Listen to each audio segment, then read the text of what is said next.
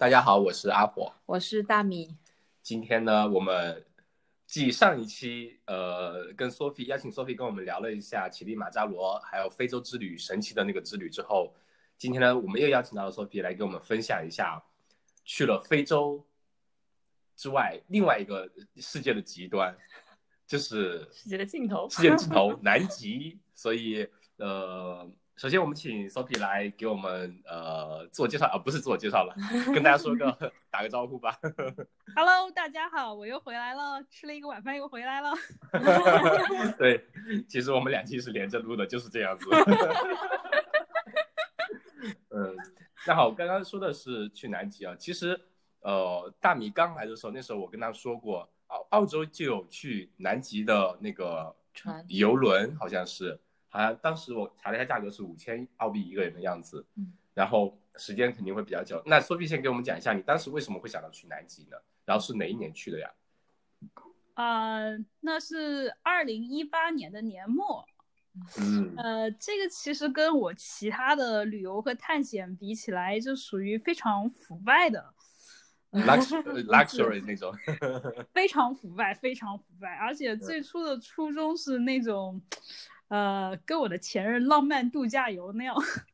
哦，就是你最开始计划就是按照两个人的计划去做。呃，是是，嗯，我们提前一年开始规划吧，然后就就买了，开开开始买了两张船票，然后后来废掉一张。哦哦，在二零一八年的年底，我就自个儿去了。嗯，我记得你当时是刚来墨尔本不久，然后后来是辞职了，是吗？嗯，我最初最初在堪培拉嘛，然后那个因为一些原因吧，后来就从那儿辞职，然后我就就来了墨尔本。然后因为这个行程是在嗯一年之前，在船票打折的时候我们就定好的，然后我并不想因为这些原因嗯去去错过这个错过这次旅行，因为我本身对这个也比较期待嘛。嗯，所以。呃，你知道就去南极有几种方式去啊？嗯，其实是嗯有两种主要的方式，一种是呃坐船去，一种是坐飞机去。然后坐船主要有呃两个地方可以登船，嗯，一块是南美，一块是澳洲和新西兰这里。啊，那你为什么会选择去南美呢？顺便去玩玩，是不是？嗯，因为从来没有去过南美啊，我本身就是想打卡，嗯，每个州。打卡每个州，嗯嗯，以及每个州的最高峰，从来没有去过南美，嗯就想顺便从南美去一下，而且从南美走的行程一路上会去经过很多地方，然后比澳洲这边要丰富很多。澳洲应呃，如如如果从澳洲或新西兰出发，大部分时间应该是在海上漂着。啊，南美它过去是我感觉是比澳洲要过去要近一点，对吧？呃，我我我走的那个行程呢，是从智利的圣地亚哥出发，嗯，然后嗯。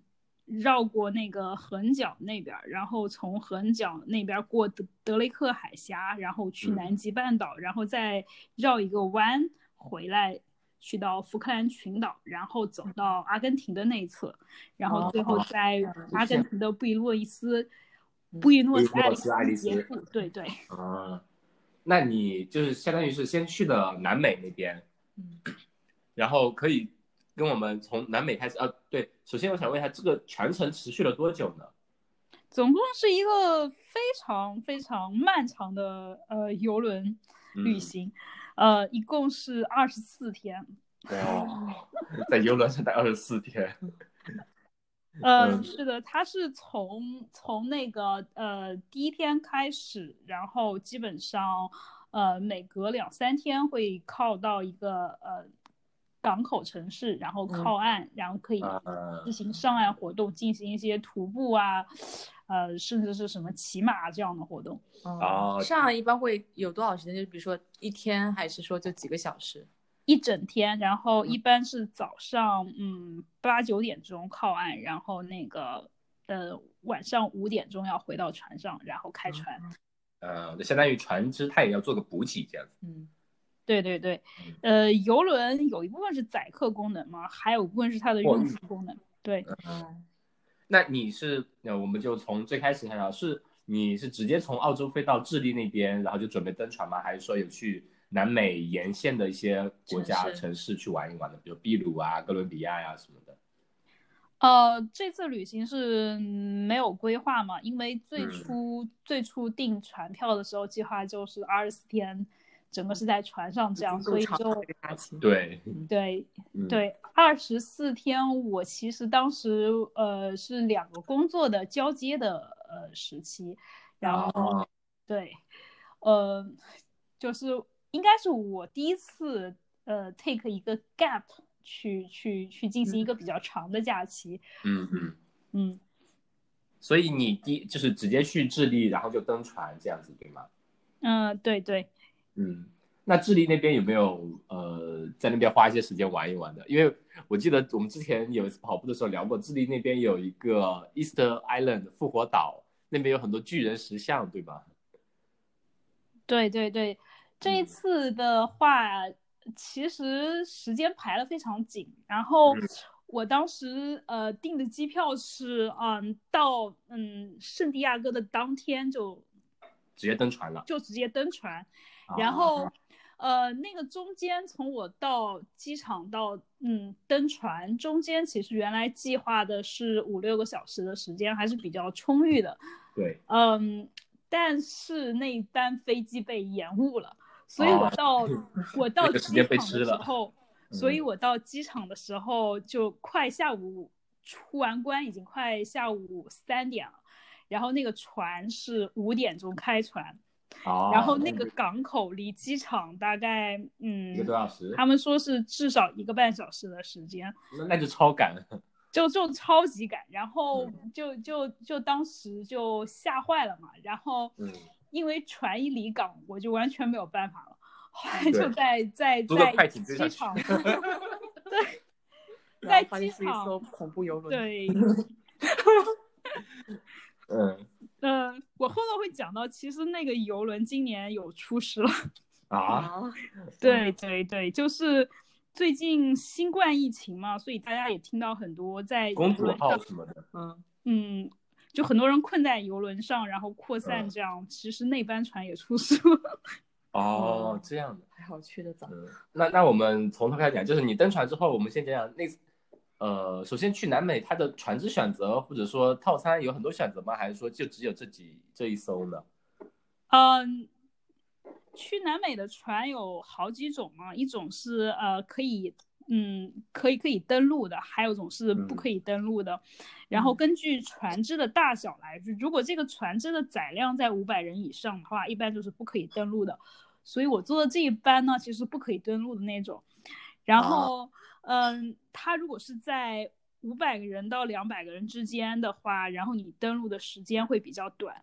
然后啊在呃一百个人左右的那种船的话，就是可以深入到南极半岛比较内部的地方。然后还有踏上南极洲大陆了。呃，一般是在南极半岛，真正能上到它的内陆的那种，就是价格也非常的高了。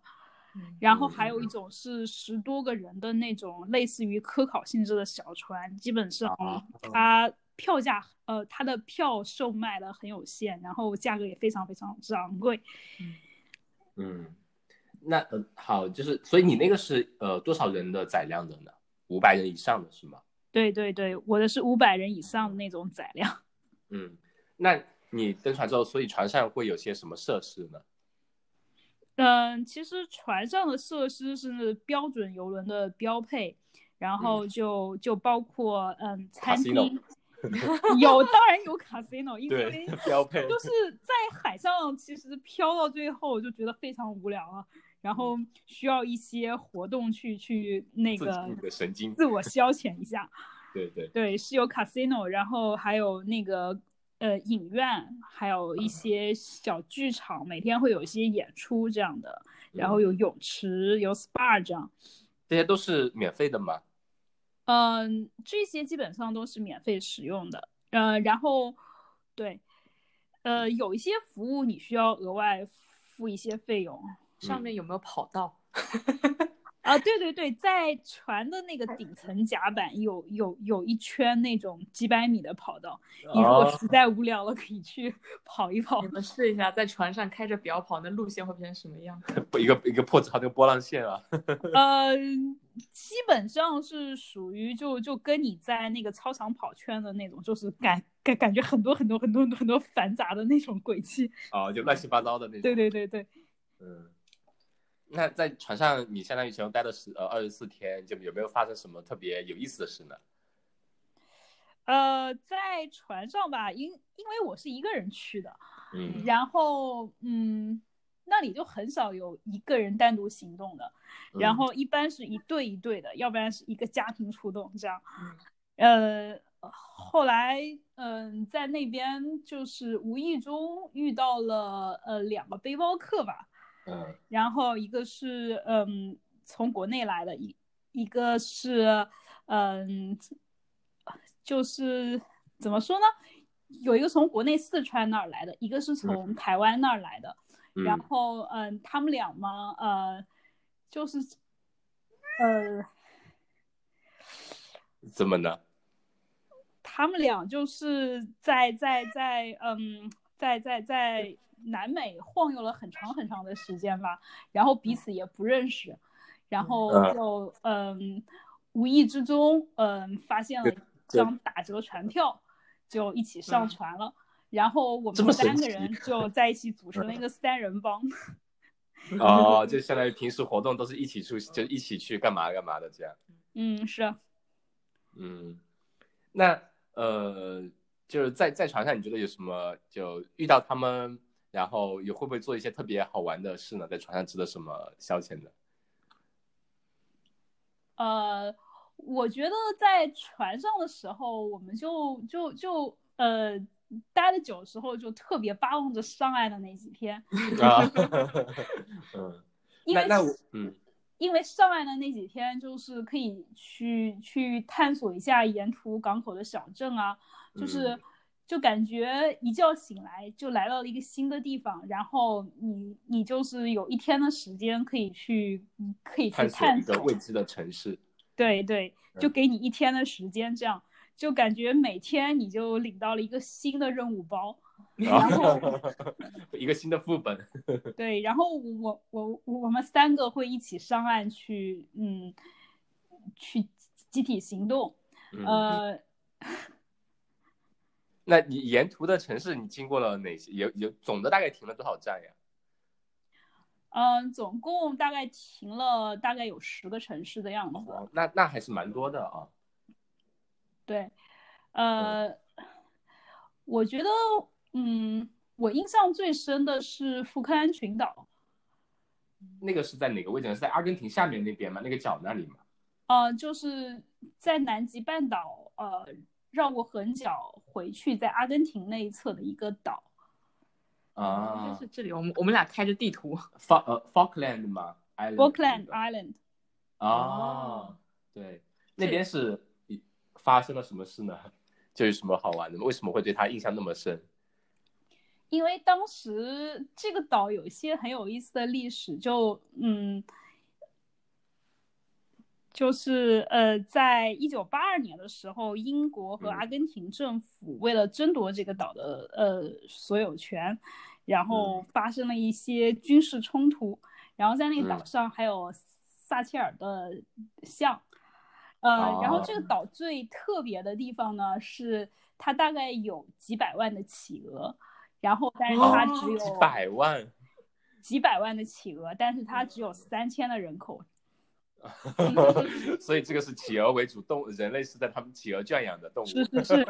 然后它这个岛因为一九八二年的这些军事争端，它很多沙滩上都埋有非常多的地雷，所以它很多的沙滩是禁区，就是人不可以上去。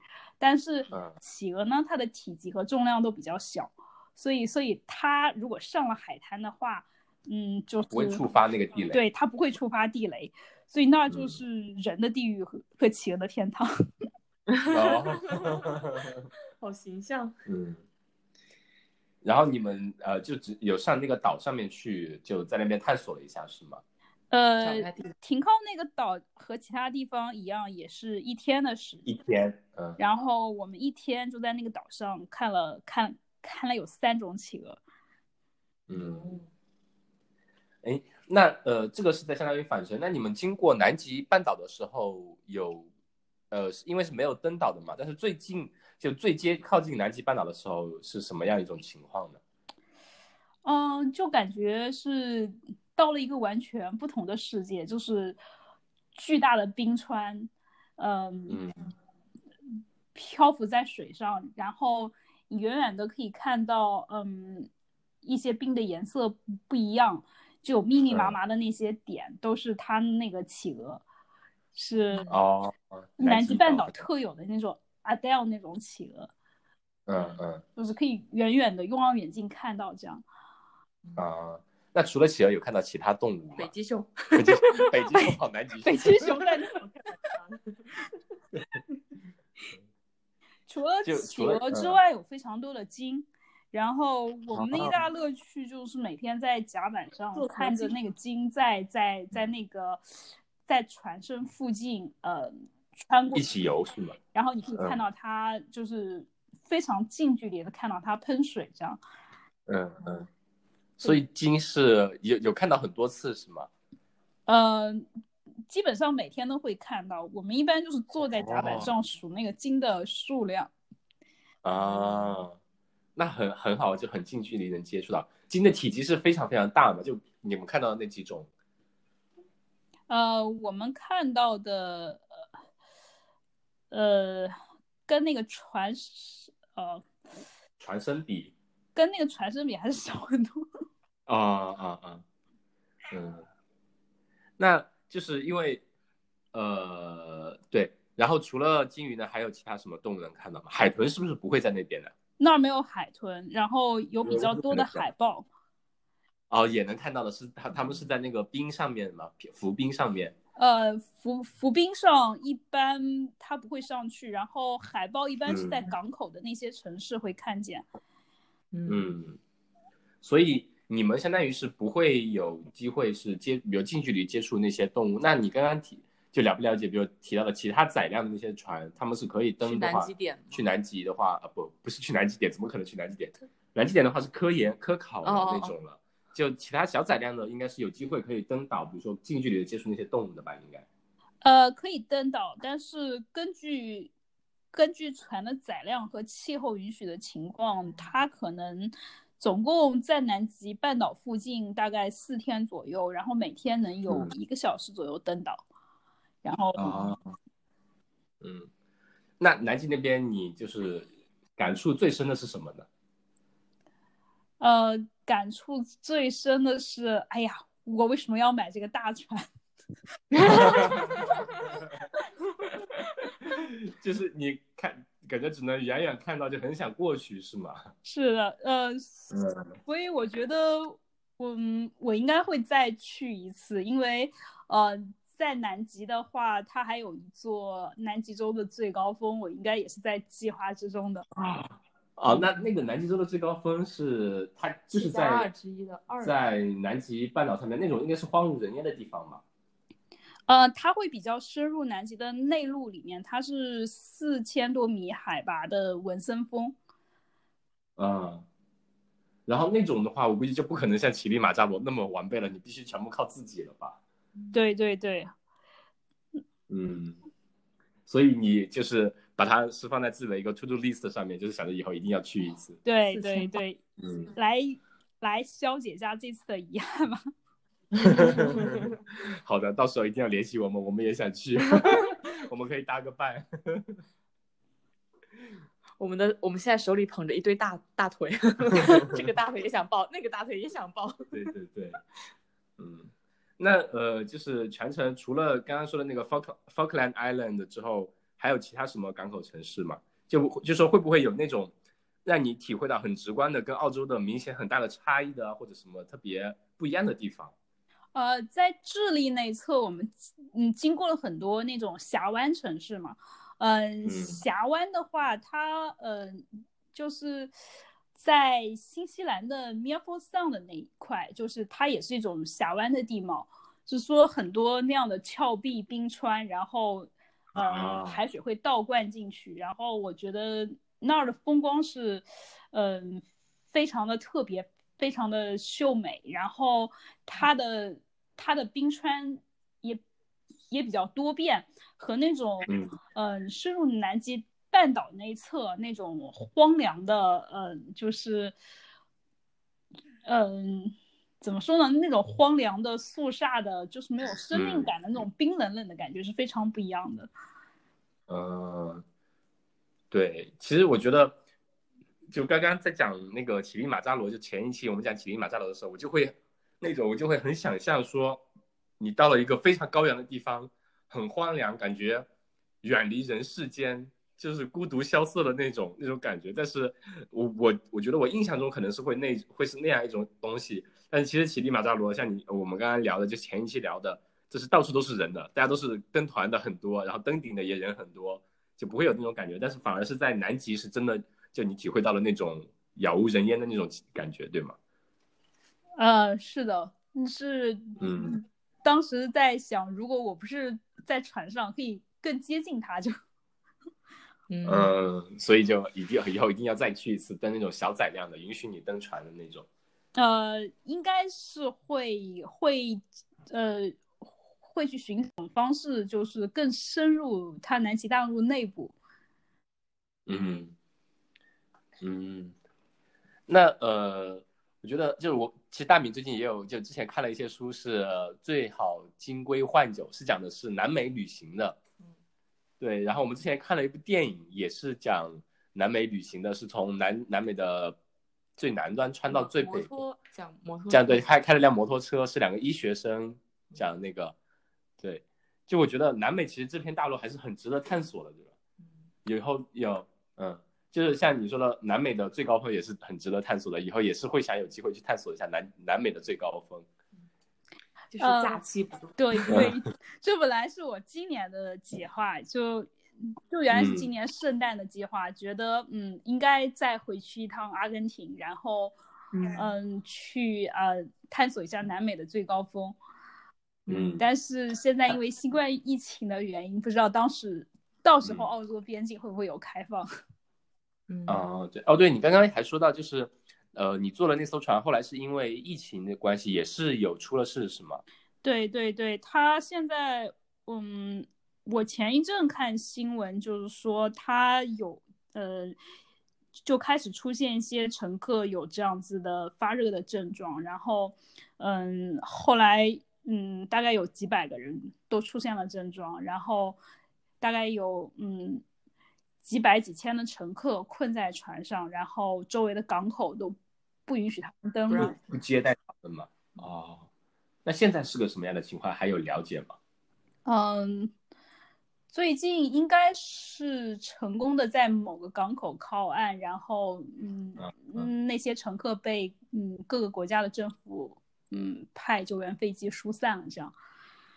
啊，嗯，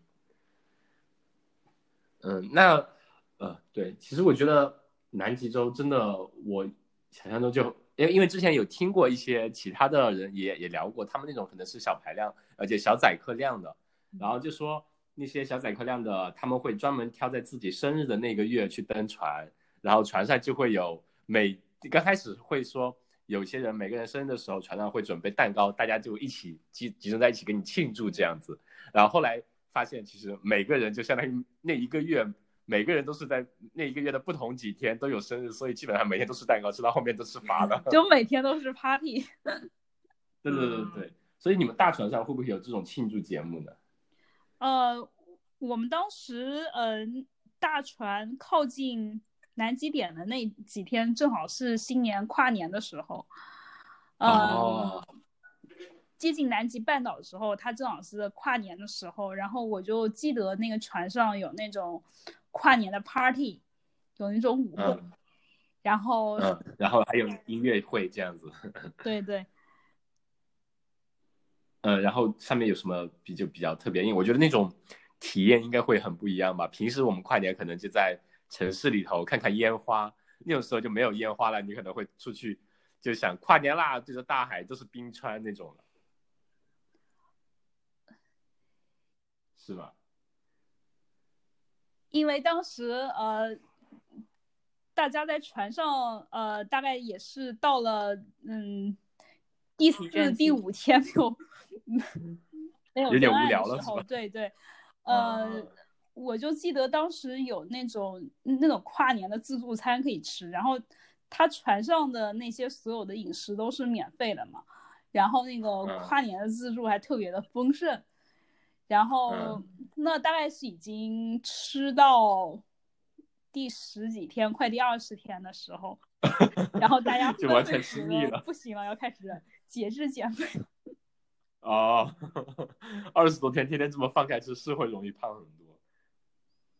嗯，那那个嗯费用方面哦对，它打折有多少？有多什么价格？多大的折扣？当时有我们当时拿的两张船票的话，我记得当时一张是，呃，八千澳元不到，而且是包往返机票的那种。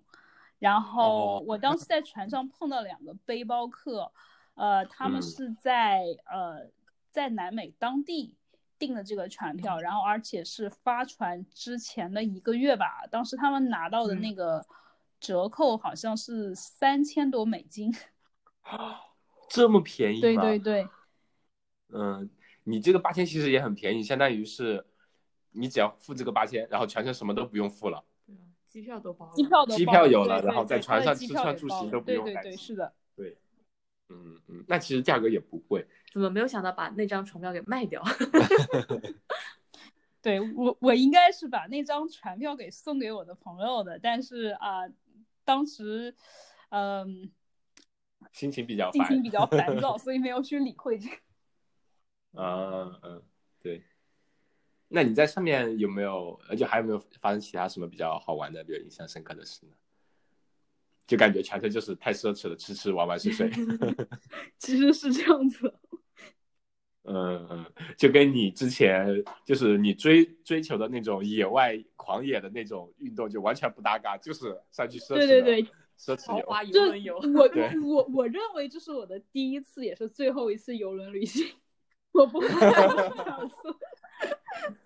对，我感觉就是这两年那种游轮旅行，其实在世界各地，包括国内有很多特别，就嗯特别多。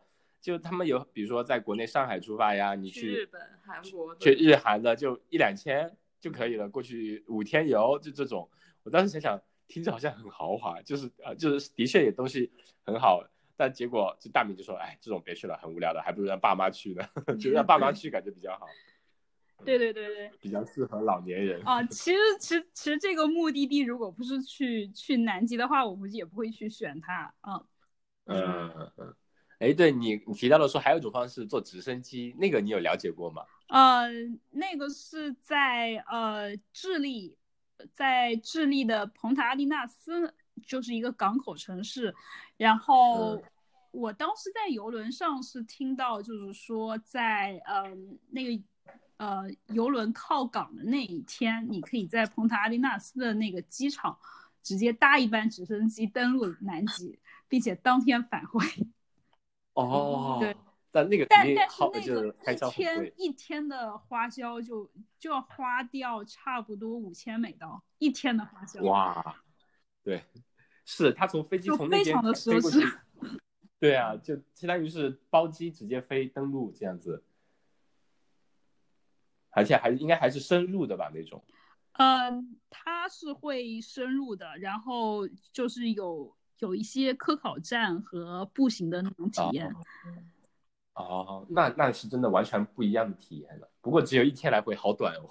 那如果是要去爬南极的最高峰，是不是这是必须要完成的一个步骤？一定要出这五千，先坐飞机过去。呃，其实也可以坐那种小型的探险船过去，然后、啊，有专门去对那种爬山的。对对对，嗯，诶，那去那边呃，你需要办什么什么地方的签证呢？Sophie 是不用办的吧？哦，是澳洲、澳大利亚呃护呃那种护照是不用办签证是吗？呃，它其实澳大利亚在那里是是落地签吧，然后你你你从那个智利和阿根廷入境的时候，你都需要付一些那个落地签的费用，但是哦不需要预先办理。对，那很方便，就相当于就是买个买个票就坐等玩就行了，坐等长胖。对，那呃，除就去了南美这么多，呃，讲讲就是关于南美这个城市，你以后我们刚刚说了想爬那个最高峰，还有什么其他城市你想去探索的吗？国家什么的？呃，还有一个非常向往的嗯户外圣地叫做巴塔哥尼亚，呃，那是哪里的？呃，是在智利和阿根廷边界的这个山区。徒步路线是吗？对对对，啊是一条非常知名的徒步路线，并且它也有一个嗯超马越野比赛。哦，那我听说那边也是跟乞力马扎罗有点像，就是全程服务特别好，就商业化非常没有没有你要的那种吃苦的感觉。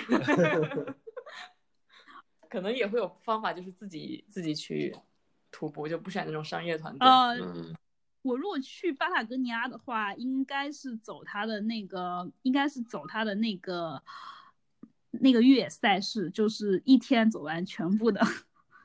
哦，它是多少距离的呢？它是从呃三十五十到一百公里不等，嗯啊、所以你要走个百公里就把它全部走完。它是 UTWT 的系列赛事之一。对，嗯哦，一一年就开始，哇，看起来不错。那他们那边的 呃有没有了解过他们那边风景会是什么样的景观呢？就地貌啊什么的。我觉得呃呃，从图片上看起来是和新西兰的那些景观非常接近。只是哦我这次去南极乘船，经过呃新呃不，经过智利的峡湾，觉得就整个地貌和感觉跟新西兰都非常的接近。啊、他们的为什么会接近呢？因为他们的那个纬度差不多吧，应该是。对对对，嗯，那你就是如对，其实你刚才也提到了，就说如果疫情允许的话，十二月份是准备再去南美，对吗？对。那个比赛是什么时候呀？嗯，那个比赛是每年的四月份。呃，那你你如果十二月份去的话，想去哪些地方呢？呃，十二月去的话，应该只是为了登山去的。嗯，嗯就是从从阿根廷的布宜布宜诺斯艾利斯。布宜诺斯艾利斯去，然后去它的 Mendoza，然后从那里去阿加空瓜，然后就嗯嗯，整个登山的呃时间可能是在两周左右。啊，要要这么久的吗？呃，因为它是一个海拔更高一点的六千多米的，哦，你肯定如果能去，你肯定登顶没有问题。我有关注的博主都快到顶上了就泄气，没有没有登顶成功。嗯，呃，这座 K 天王也是跑上去的。其实我一直在想，嗯，其实我我一直在想，我可能可以尝试一下，嗯，去跑一跑澳洲的那个 Mountain 嗯，澳洲的那个是在哪里啊？那座山？是在新南威尔士州的境内。不是我们要去的那个是的，是的，是的。啊对啊！就是那个，我刚才觉得很奇怪，你为什么哦哦，我们要去那个，那那那个上去下来就只有二十多公里啊。那个完全可以跑？对对对，一天跑完。但是那个是不是澳洲大陆最高峰？是不是在是澳洲大陆最高峰，确实是的，你没有啊你没有记错。有个什么岛岛屿上还是哪里？我记得有个也也挺更高的是吗？哦，还是说这已经是最高？嗯，那个是呃，对，对于这一点来说有不同的说法吗。呃，有的说嗯是呃，印尼境内的查亚峰。如果你哦把印尼也算 在大洋洲的话，确实是的。哦，呃，就是它是属于啊，对对对，大洋洲最高，对对，嗯但是你如果算大洋洲的大陆的话，呃，确实是嗯嗯 Mount Kosciuszko 是澳大利亚的最高峰，两千多，两千多。肯尼亚都两千了。嗯那呃，我们排一排，你的计划是在多少年之内能爬完这七座呢？嗯，我觉得吧，其中的五座应该是比较好搞定的。对一年一座，一年一座，全部可以搞定。是的，但是但是南极洲的文森峰和珠珠峰应该是两个比较困难的。对对，我我觉得其实从体力上来讲，肯定都没有问题。就是假期上面就要就要安排出很长时间去，每一座高峰可能都要两到三周的时间你去安排这样。而且有的山是你要先完成一些，它会才才会让你们有资有资格去登，是吗？嗯，比如说北美那个，呃，北美的那个其实也还好，就是就是珠峰的话，它的门槛会比较高一些，尤其是近几年，呃，事故也比较多发。嗯，珠峰我就也就就有听说，它其实最后一段登顶那一段路线上，其实很多就是尸体，很多人就尸体变成了路标那种。但我觉得，就是真的，如果能征服一下这样珠峰，那真的就是人生无憾 也也提不上征服啦，只是只是只是体验吧。对对对，嗯嗯，那呃，那我们就近期的话还有什么计计划吧？其实我们那个澳洲大陆最高峰，我们本来是复活节就想去的，嗯，住宿都订好了，但现在推到十一二月份啊、我我现在暂时把它推到九月底，然后啊九月底，嗯呃，如果九月底还不能解封的话，我们可能继续推到十一二月份。嗯嗯嗯，可以的到时候应应该是整个团队跑上去再跑下来。嗯，所以最近要好好练一练。我看他好像是二十八公里，一千多的爬升是吗？呃，总共是三十多公里，然后一千多的爬升，啊对。嗯嗯，那还行，感觉一天还是能给熬下来的，就跑完应该没问题。嗯，好的。其实呃，跟跟 Sophie 我们有很多想聊的，因为 Sophie 包括经历太丰富，对经历很丰富，我们说的乞力马扎罗，然后南极之旅都是只是其中一小一个一个假期做的事情。所以，比如你之前还爬过有国内的四姑娘山呀，有国内有很多那种对，其实我挺好奇，Sophie 是从什么时候发现自己有这种野性的，就是喜发现自己特别喜欢往户外跑。嗯你说高中还是大学假期之类的？呃，我是有一年大学的假期，然后就是无意中去了云南的一个雪山，是五千多米的哈巴雪山。然后当时就是突然发现，嗯，我其实对高反的适应能力很好，然后而且跑得很快。就觉得自己有天赋，可以去把那些全部搞定。但是当时大学就是呃苦于经费吧，嗯，嗯就是每次的户外旅行和登山都需要自己做很多的兼职去，嗯，大概是大半个学期或者一个学期在存这些旅行的费用，然后嗯然后一到假期钱一次全花光，这个花台词全都没了很熟悉？对，大家大学都是这么穷游过来的。对。那你觉得现在对于你来说最大的阻碍会是什么呢？去征服那些上分？呃最大的阻碍是嗯怎么协调自己的工作工作跟假期，和假期这样，嗯，因为很多的山它嗯。整个登山历程会非常的漫长，就是，嗯，那七座最高峰里面，嗯，前面几座可能是一周两周可以搞定的，但是，嗯，到了文森峰或者珠峰这样的级别，你可能要留出一整个月来。啊，对，你要提前去，一个是它远，还有一个就是要适应，要适应当地的环境，它环境也比较恶劣，嗯而且有很多未知的因素，你不还不一定说安排好就能上得去。嗯，对，啊、其实嗯其实连珠峰吧，珠峰连 K 天王都失败过好几次。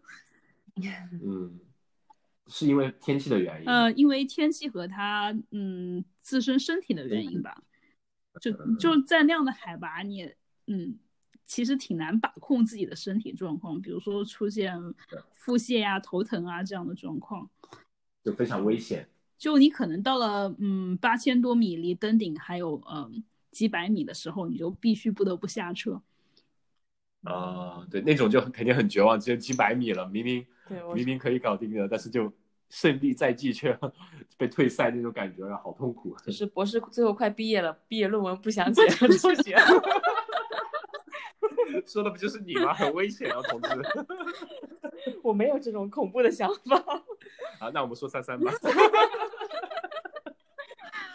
呃，嗯。我就记得我当时第一次第一次登那座哈巴雪山的时候嘛，当时还有一起去的几个人，然后、嗯。我们当时是分两批登顶嘛，有一批第一天嗯。上，然后我是第二批上，然后第一批上的那次，呃，有一个人大概在呃呃五千米，大概离顶峰还有一两百米的时候，然后他就突然开始吐血，然后啊，然后就必须让他撤下来。然后后来他就很痛苦嘛，觉得我来都来了一次，然后他第二天就想跟着第二批上，然后他还是到了第一天的那个位置，然后就是还是不行，就是就是就是他到那儿，他就感觉他身体就是一个极限，他越不过去，他还是得又回头，所以他两次尝试都没有 都没哇，有那那种好痛苦。对。那他后来有联系吗？比如比如说后来有没有去把他征服了，还是说一直就是过不去那个坎？他后来就我我后来就没有跟他保持联系，但是后来离开的时候，他觉得嗯，这可能就是就是就是一个坎，就是他做不到就是做不到这样。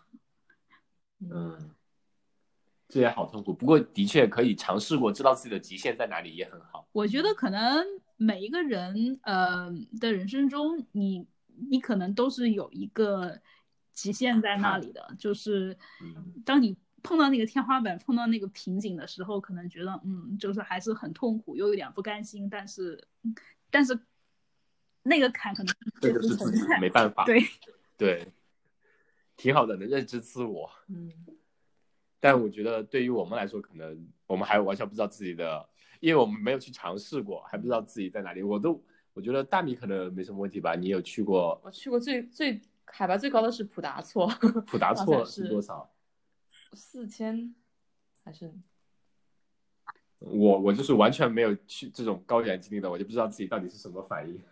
其实可以试一下，就就有的时候就是你你会发现15到自己还是会超出自己的想象。嗯嗯那你你就是你之前说到，之前大学是自己拼命打兼职，然后嗯存存钱去玩，那是相当于是没钱但是有时间。现在是有钱没时间，你你有没有觉得快乐的方式变了？嗯，包括做攻略的时候，比如说以前你可能穿个呃随随便便穿一身衣服就出发了，就觉得已经啊好快乐，看到一些美美丽风景。现在可能是各种专业设备都有了，然后好像感觉去旅行的方式整个不一样了。对，我觉得当时呃，让你感到兴奋和快乐的阈值也比较低吧。我第一次，我第一次去云南山区的时候就就被就被震撼到了，因为呃，在那个之前我一直是在城市里面，我从来没有就看过那么雄伟壮丽的那种山的感觉。嗯，然后嗯，然后我当时就彻底被震撼到了，觉得哇，世界上还有这样的地方。然后就上帝给你打开了一扇窗，你发现了一个世界，然后 再也停不下来了。疯狂的爱上了山啊！但但但是你见过的山越多，嗯、它能带给你的震撼可能就越少。对你的阈值越高对嘛。嗯，你下一回就曾经沧海难为水，你下回就可能巫山不是对。对对，下面你嗯可能就会给自己设定更高的目标，然后你就最后是珠峰。我就记得当时我二零一二年去珠峰大本营徒步的时候，那个整个是，呃，十五天的徒步吧，然后就差不多一直是在四五千的海拔那样走，然后就看到了，嗯、十四座八千米中的六座吧，然后你你就是十五天里面每一天都是那样的景致，那样的荒漠，那样的就是冰冷不可接近的那种山，然后你到最后就觉得审美疲劳、麻木了。麻木了。对，这种就就像登游轮一样，第一天，哇，这个上面好多可以玩的，然后没想到一天走完了，哎呀，好无聊，还有二十三天怎么过？哎，游轮真是。其实我我我后来就在船上还认识一个老太太嘛，啊是个美籍华人，然后嗯我们就是我我我我们游轮上认识那一波朋友就叫她游轮女王，因为他就是 他就是酷爱游轮，就是把世界上 基本上所有他可以坐的游轮全都坐遍。老太太时间多，就喜欢慢慢游。喜欢在海上漂泊，然后漂泊的荷兰呃，，游轮上有些舞会这样的活动嘛，就是，然后他还特别喜欢跳舞，他就是带着那种露肩晚礼服，然后天天晚上在游哇轮上跳舞。然后去认识不同的老爷爷。那倒不是，他带自己的先生去。哦哦，这样的，不好意思。对，我觉得这种就可能就跟澳洲人，比如说他年纪大了退休，我租个房车，我反正满澳洲开。对他就是哎，我就是喜欢坐个游轮满世界跑，我就喜欢游轮上的生活。对，其实我觉得游轮旅行吧，还是比较适合老年人的一个旅游方式。但是我真的尝试过一次，我也说这是我最后一次。对，我我们其实我们跟大米当时就想着去就去塔斯马尼亚塔斯马尼亚就是坐那个对塔斯马尼亚之魂，做那个我感觉最开始我们就刚进去的时候新鲜感好强，别说你二十四天，我二十四小时我都待不住。那个只有九个小时 十个小时九个小时，。我第一个小时兴奋完，后面我就哦好无聊啊。对，我们就从那个停车场上去嘛，就九七层、九层、十层，从上面逛了个遍，花了十五分钟，然后就坐那边坐了一天，就好无聊。呃，对，就感觉嗯，从从墨尔本坐到塔斯马尼亚，一路上主要就是海吧。对，啥都没有，就是海。哎，对你你坐那个游轮的时候，它上面有 WiFi 吗？嗯、w i f i 的信号非常的差，基本上属于用不了的那种，所以大家哦在船上憋不住，还有一个原因，盼着上岸。上岸到了那个港口，第一件事，免费 WiFi 在哪儿？。哦，发朋友圈，很多人很多人出发前的初衷是我要来一场与世隔绝的旅行，然后结果。结果是这个上船之后免费 WiFi 在哪儿？就是我后来跟着那个，嗯，就是那个四川和台湾两个背包客嘛，然后嗯那个四川的男生是每次发呃拍照必发朋友圈，然后每次每次一上岸，然后就是免免免费 WiFi 在哪儿？找到免费 WiFi 也不一定发得出去，这信号因为信号实在是太烂。啊他说不定是个旅游博主，需要靠更新状态来赚这种。对了，对了，对了，他其实还一直是在晃嘛，然后最近晃到洪都拉斯去了，然后因为疫情现在被困在那儿，已经困了一个月了。我想说他的职业是什么呀？旅行家，嗯，他好像就是在哪儿打一阵子工，然后就晃，然后再晃到下一个地方，然后再打一阵工，这样。自由职业，就是漂泊的人生。对对，其实奇人还是蛮多的。嗯，就是你路上这种行为，还能看到遇到不同的人，有很多故事，就很好玩。嗯，那好，我们今天呃非常感谢 Sophie 之前先是跟我们分享了乞力马扎罗的见闻，嗯，然后又来了一个呃去南极的非常无聊的 游轮之旅，不能说无聊，非常非常奢华的，不是我们的 taste 的那种，嗯、所以我事先跟你们说，去南极没什么好聊的。对对。然后还聊了各种高峰，嗯，对。其实我觉得南极可能呃打开方式不一样吧。如果选择那种小载量的，可能会更更呃更有意思一点。你能真正深入到那个南极大陆里面，然后去更近距离的接触呃那些南极的动物啊，或者说当你亲亲自站在那个冰川上的时候，可能就体验又是完全不一样了。对，我觉得应该是，嗯，还是努力工作，攒钱，攒攒一笔巨款，然后去文森峰，选择一个正常的打开方式。你有没有你有没有想过，像他们就是 gap year，就是辞职旅行这种事情？嗯呃，我觉得应该是先要，嗯，存一笔让我觉得能支持一段时间的存款。对，你要 gap，你不能让自己饿死啊！就，